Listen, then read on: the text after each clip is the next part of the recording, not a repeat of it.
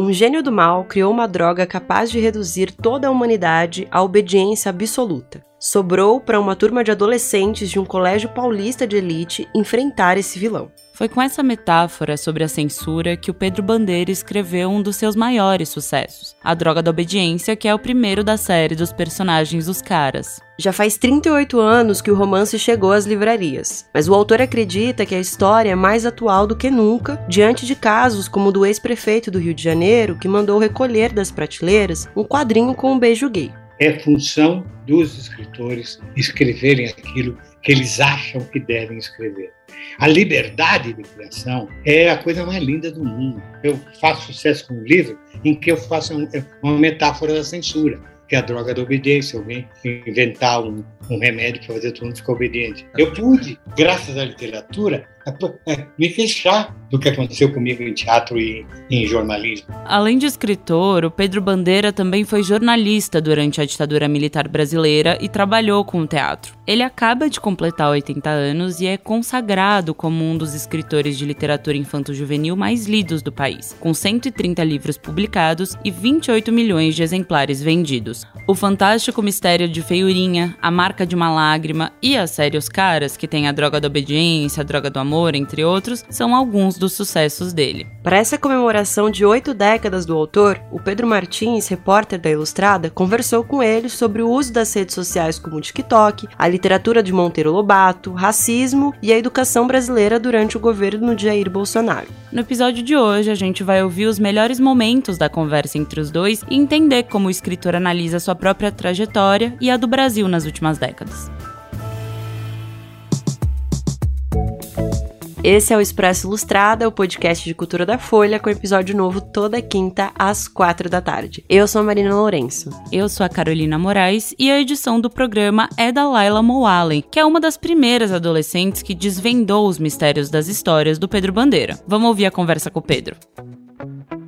Pedro, é o seguinte, é, tava dando uma olhada, o senhor entrou com força para as redes sociais durante a pandemia, né? De onde surgiu, assim, essa ideia? Quando veio a pandemia, meu filho resolveu me ajudar. Uh, meu filho é administrador de empresas e tal, a gente já estava pensando em fazer. Aí a pandemia trouxe uma grande perda na economia brasileira. Aí as escolas fechadas, foi uma grande queda na venda de livros uh, comprados pela escola, né? Então, eu acho que na hora que as coisas estão ruins, é a hora de você remar. Então, resolvi, com a ajuda do meu filho, entrar pesado, entrar me comunicar com o meu leitor. E comunicar-se com ele é muito bom. Se ouve coisas, você ouve sugestões, é muito enriquecedor, é muito gostoso. Dá um trabalho doido, uh, mas é um, um, trabalho agradável. Você fica o tempo todo sempre escrever coisas, pode opinar. Eu posso agora opinar sobre a guerra, eu posso opinar sobre a volta às aulas, o que a pandemia nos trouxe. Eu ia perguntar isso para o senhor, assim, né? Porque um dado recente é que mais de 40% das crianças brasileiras entre 7 e 8 anos, ou seja, né, muito dos seus leitores, não estão aprendendo a ler nem a escrever. Em 2012, essa taxa era de 28%, ou seja, tem aumentado no Brasil a quantidade de crianças que não sabem nem ler nem escrever, né? E aí eu queria te perguntar, assim, por que, que será que as crianças estão tendo tanta dificuldade, assim, para aprender? Nós sabemos que a educação no Brasil jamais foi prioridade. Nós sabemos que, quando o Machado de Assis escrevia suas obras-primas, não havia mais de 300 senhores no Rio de Janeiro capazes de ler o romance dele. Tá? No começo do século XX, nós tínhamos assim 90% de analfabetos. Quando eu estudava, década de 50, por exemplo, a metade da população brasileira era composta por analfabetos totais. A gente briga com os argentinos. Os argentinos têm cinco prêmios Nobel. Nós temos, deixa eu ver, deixa eu contar, é, zero. Uhum. Zero. Nem concorrentes. Então, gente, o problema nosso é de educação, ciência e tecnologia, embora ciência seja um dos inimigos atuais né, da cultura brasileira. Né? Por falar nisso, assim, os seus livros são sempre comprados né, pelo governo federal por meio do PNLD para serem distribuídos em escolas públicas e tudo mais. E muito se diz que o governo atual despreza a educação. Né? O senhor notou alguma diferença em relação aos governos anteriores a partir das próprias compras de livros? Se isso aumentou, se isso diminuiu?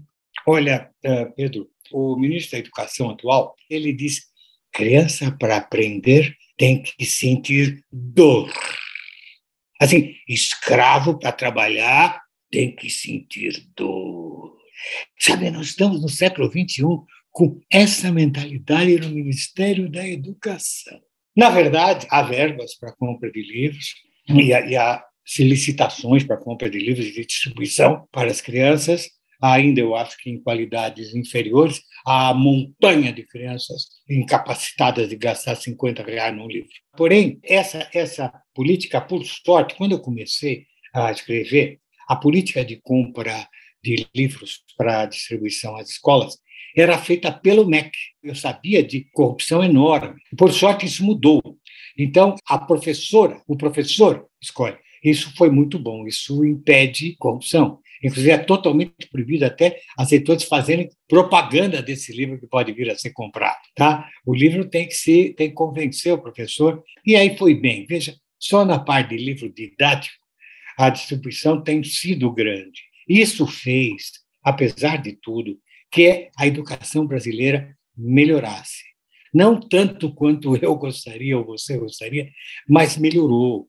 Melhorou, melhorou muito, até o nível de leitura de, dos mais jovens. Certamente, eles passaram a ler muito mais que as suas gerações anteriores. Agora, claro, nós devíamos, em primeiro lugar, como em alguns países se faz, a educação e a saúde não pode depender de governos. Tem que ser feito por políticas de Estado, políticas que independem de quem está no poder. Tá? Quem sabe tratar são os médicos. Quem sabe educar são os educadores. Pedro, você estava comentando né, do nosso atual ministro da Educação e tudo mais, que tem essa, esse posicionamento que o senhor estava descrevendo aqui agora. É nesse aspecto, senhor, acredita que a gente regrediu um pouco? Porque é isso, né? Os dados mostram que a gente regrediu. De onde você vê as razões dessa regressão? Assim? Nós regredimos justamente por não dar atenção ao pior. Se eu tenho três filhos, dois acabaram de almoçar e o terceiro não almoçou ainda, eu tenho que dar comida para quem? Para quem já almoçou ou para quem não almoçou ainda? Nós realmente não temos a política de trabalhar sempre o mais fraco. A minha esposa, quando começou como educadora, ela pegava casos difíceis e uma vez escreveu mendigo na lousa, aí um aluno falou: Ah, professora, Está errado, é mendigo. Ela não disse está errado. Ela disse é, algumas maneiras a gente pode escrever mendigo, mas a maioria sabe escreve sem esse M, viu? Pronto. Agora, se o idiota não é. Pronto, o cara já, já, já se sente ofendido, porque a cultura dele foi ofendida. Ele tem alguma, parta da cultura dele, e vamos embora. Respeite, inclusive, a fraqueza dessa criança. Ela pode ter essa fraqueza mas ela tem uma potencialidade enorme. Esse aluno, um tratamento especial, vai para frente. Claro que os, as dificuldades de saúde e tal, aí nós teríamos que ter muito acompanhamento. É caro, claro que é caro. Por isso que eu digo, tem que ser política de Estado, tem que ter continuidade. Cadê a política do MEC para enfrentar o desafio da, da pandemia, ou de dois anos e meio perdido na vida de uma criança? Na minha vida, sou um velho, Dois anos e meio eu posso aproveitar para ler ou fazer o diabo, mas por uma criança, uma criança de cinco anos, melhor momento da vidinha dela. Ela não pôde conviver com os colegas, brincar, falar besteira com os colegas, brigar com os colegas, aprender a conviver. Isso fora da escola, a própria convivência. Gente.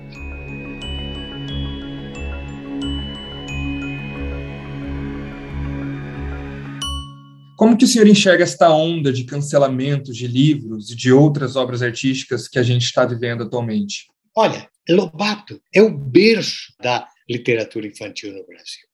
Que ele era um homem amargo, de pavio curto, que falava besteira para cachorro, escrevia besteira para os seus colegas. É verdade, por que eu vou negar isso? Ele era. Muita gente pensava como ele, só que ele falava de modo mais duro, mais incisivo. Agora, isso não impedia que ele escrevesse bem para cachorro, viu? Ele me fez muito bem na infância.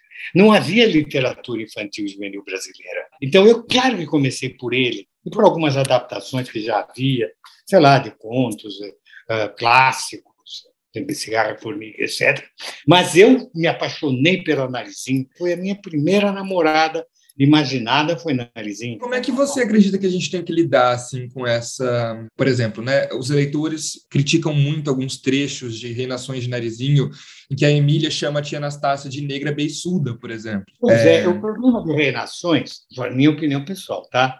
Ele escreveu um livro genial, o primeiro livro, que eu adaptei e está agora uh, uh, sendo vendido, que é Narizinho, a menina mais querida do Brasil. É onde a Emília apenas aparece, não há mais nada. E o livro foi um sucesso tão grande, a gente fez um cálculo aí, que tem gente que fez, não eu, uh, pela população brasileira, pelo número de pessoas alfabetizadas no Brasil, ele vendeu muito mais que Harry Potter.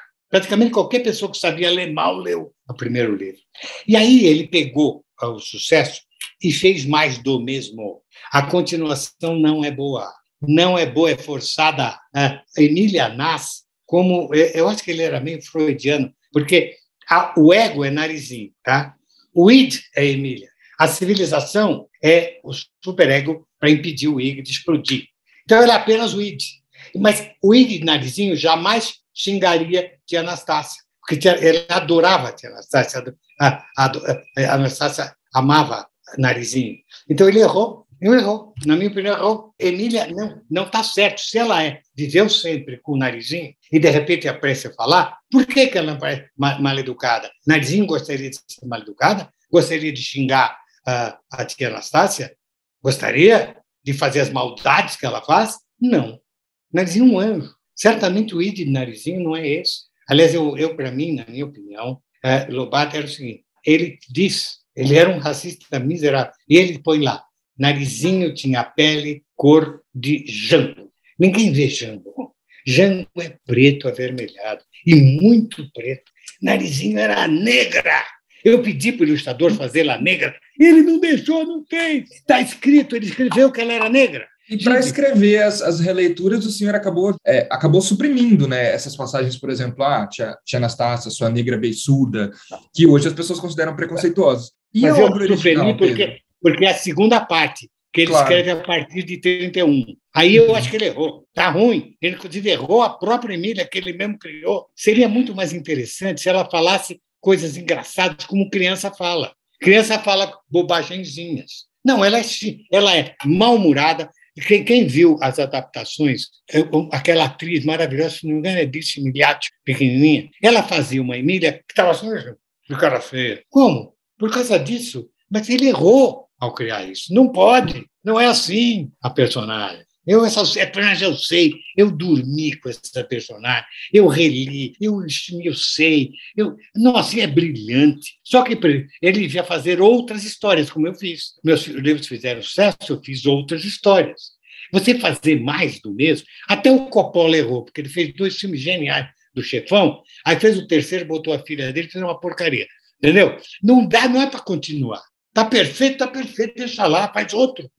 E, e por outro lado, Pedro, é, é, você acredita que, por exemplo, essa, essa, essa obra original do Monteiro, né, que é essa obra que tem esses problemas, ela deve continuar a ser lida sem nota de rodapé, por exemplo, porque criança não lê nota de rodapé. Como é que a gente pode explicar para uma criança que esse trecho, por exemplo, não é um trecho legal? Essa que eu deveria ou proibir que se publicasse Mein Kampf, ou publicar Mein Kampf com explicações. Deixa Mein Kampf. Há muitos estudantes, estudiosos que querem ler, sei lá. Deixa Mein Kampf. Vai proibir? Deixa lá. Se quiser ler, leia. Faz parte da história. Deixa lá.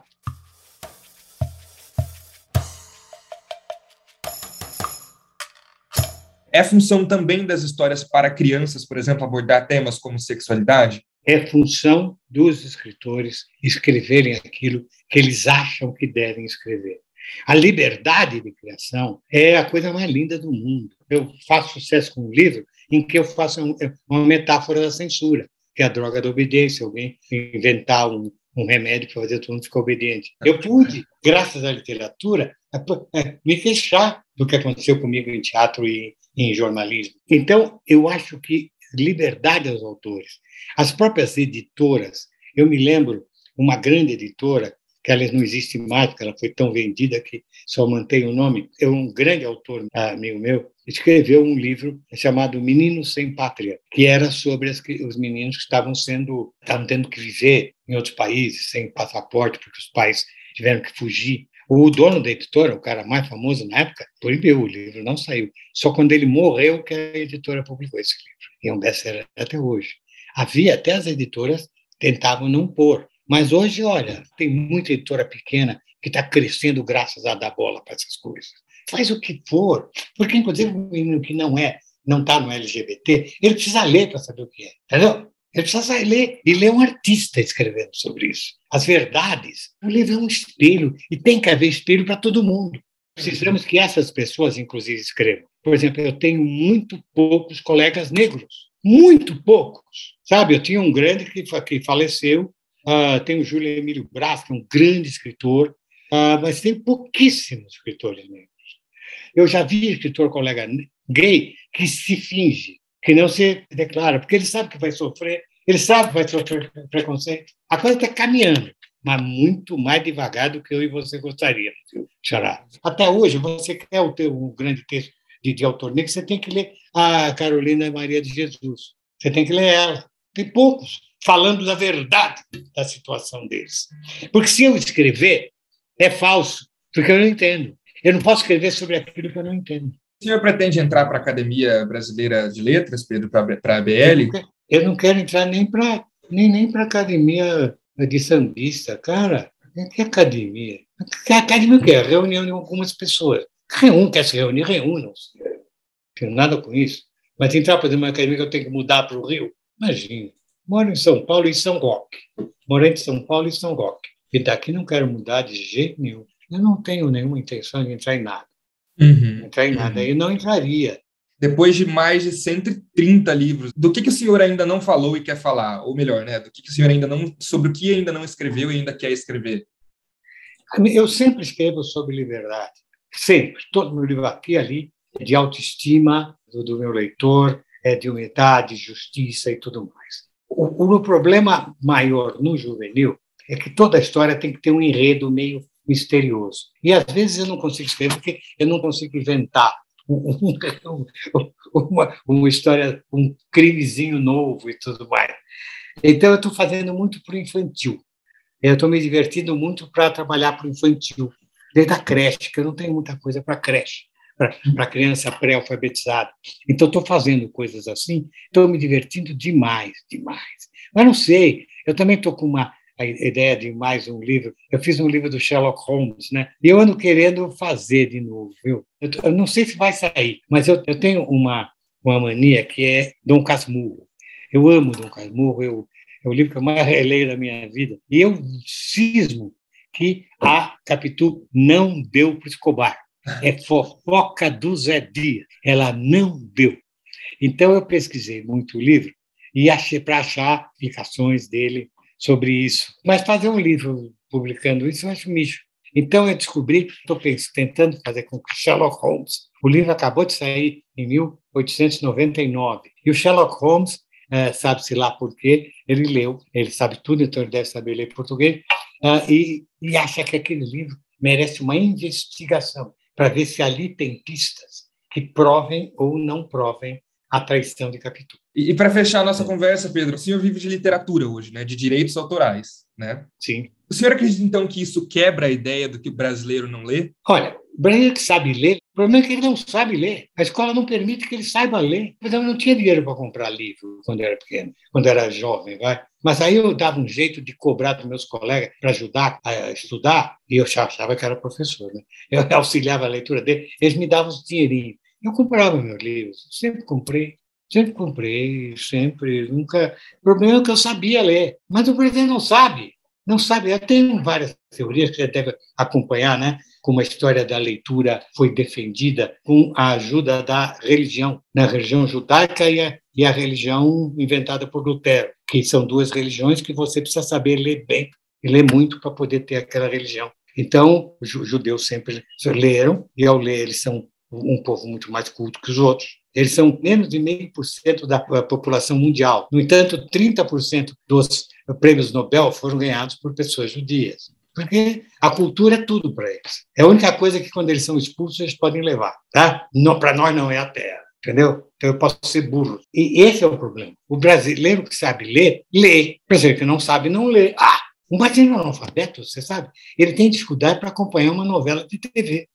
Ele não tem um universo vocabulário para entender o que aquelas pessoas estão falando. Um analfabeto não entende a ironia de uma piada. O problema, então, é, assim, para o brasileiro ler menos, né, do que outras, do que em outros países e tudo mais. Muita gente fala que é, o livro é caro. Será que é o livro que é caro? Será que é o analfabetismo funcional? O Brasil é um país que deu certo como subdesenvolvido, né? Poucos países conseguiram dar tão certo para serem ruins e fracos, mas deu. Então, é muito importante que o povo continue não culto. É muito fácil dominar uma pessoa não culta. É muito fácil, ele não entende o meu discurso como político. Mas aquela história ah, do clientelismo que sempre existiu, das mentiras que se contam, você sabe que hoje em dia a internet está enchendo essas pessoas pouco cultas de mentiras e vão obter o voto dessas pessoas. Então não podemos deixar que eles sejam. Não podemos.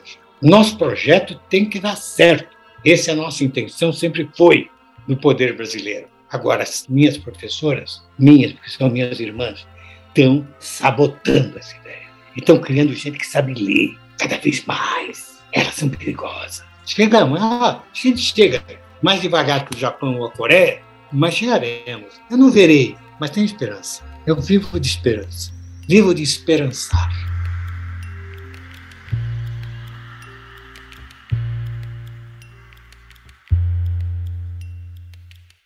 Mas antes de ir embora, fica aí que tem as dicas da semana.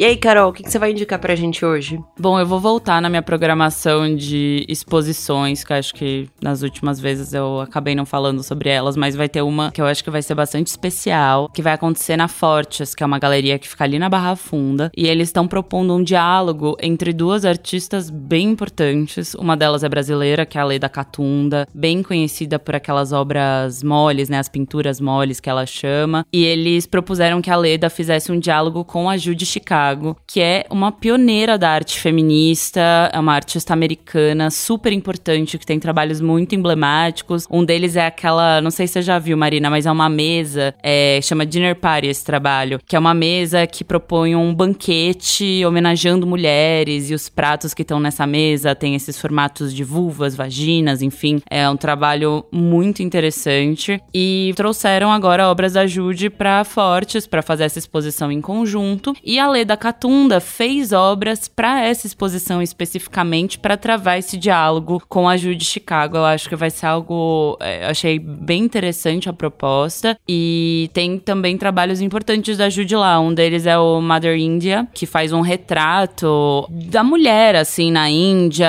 de como o nascimento é visto, como o parto é visto, a menstruação, enfim. Tem algumas obras também de um projeto famoso dela que chama Birth Project, que é justamente um um estudo que ela faz sobre imagens de parto, de nascimentos, e até por se deparar com uma falta desses registros visuais, ela faz essa produção em conjunto com outras mulheres, com tecelã, são, são trabalhos feitos nesses tecidos, com essas costuras super especiais. E eu adoro assistir entrevistas com a Judy Chicago, ela é uma pessoa muito interessante de se ouvir, muito divertida também. É, tem vários deles no YouTube, então minhas dicas são essas, assim, vejam um pouco essas entrevistas com a ajude e se puderem, visitem a exposição dela com a Leda Catunda na Fortes, que é uma galeria ali na, na Barra Funda, em São Paulo. E você, Marina, qual que é a tua dica essa semana? Carol, aproveitando, respondendo a sua pergunta, é, esse trabalho das vulvas, na verdade, ele já foi muito compartilhado pelas redes sociais, né? É, não sei se é só na minha bolha, pelo menos, mas é, eu cheguei já a ver algumas vezes as pessoas compartilhando e realmente é muito interessante, é super legal. Parabéns pela dica aí da, da semana, que é realmente bem interessante.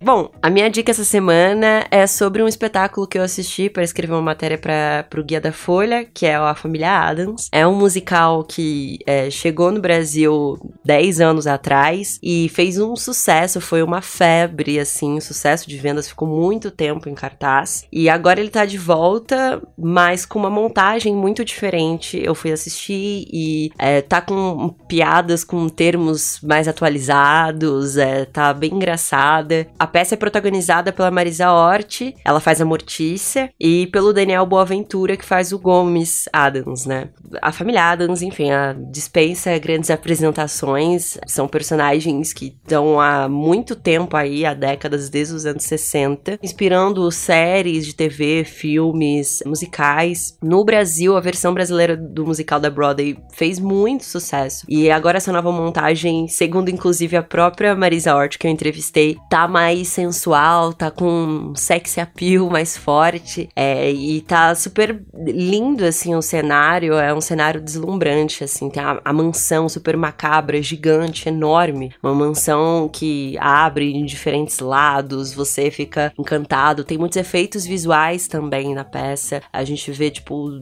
quadros que estampam assim as paredes da casa, sempre se mexendo. Tem serpentina sendo jogada para todo que é lado, tem fogos de artifício no meio do espetáculo. É muito divertido, muito engraçado e une a família inteira. Todo mundo gosta, todo mundo acha super excêntrico e vale muito a pena conferir. Boa. Onde vai ser, Marina? É, estreia essa semana no Teatro Renault. Tem diferentes horários, é, diferentes sessões, então não perca. Muito bem. Esse foi o Expresso Ilustrado, podcast de cultura da Folha, com episódio novo toda quinta, às quatro da tarde. Eu sou a Carolina Moraes. Eu sou a Marina Lourenço e o episódio de hoje tem a edição da Laila Moalen. Um beijo e fiquem bem até semana que vem. Até, tchau, tchau. Tchau.